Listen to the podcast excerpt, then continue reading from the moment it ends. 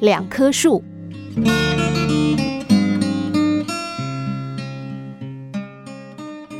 一个年轻人从小就是优秀的孩子，十七岁不到，他就被保送到某大学深造。命运在他接到大学录取通知书的那年暑假，开了一个玩笑。一次过马路时，一辆飞驰而来的车无情地夺去了他的双腿和左手。面对这飞来横祸，他没有被打倒，最后凭着惊人的毅力自学完成了大学课程。后来又创办了自己的公司。问他如何克服困难，有今天的成绩，他的回答完全出乎意料之外。他最想感谢的，既不是给他关爱的父母，也不是一直鼓舞和支持他的朋友。他快速地说：“我要感谢两棵树。”遇到车祸之后，对从小就出类拔萃、自尊心极强的他来说，像世界末日降临。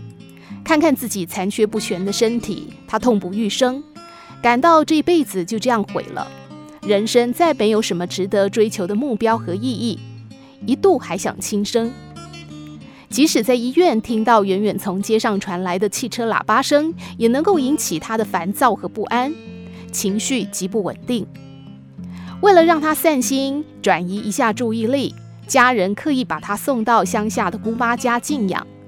在那里，他遇到了决定他生命意义的两棵树。姑妈家住在一个远离城市的小村庄，僻静安逸，甚至有些落后。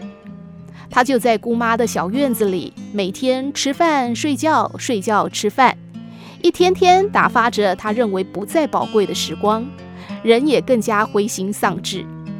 一晃眼，半年过去。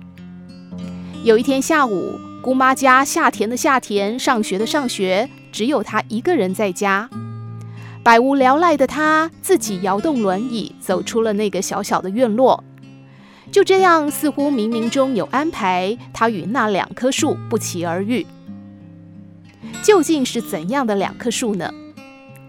在离姑妈家五六十公尺的地方，有两棵显得十分怪异的榆树。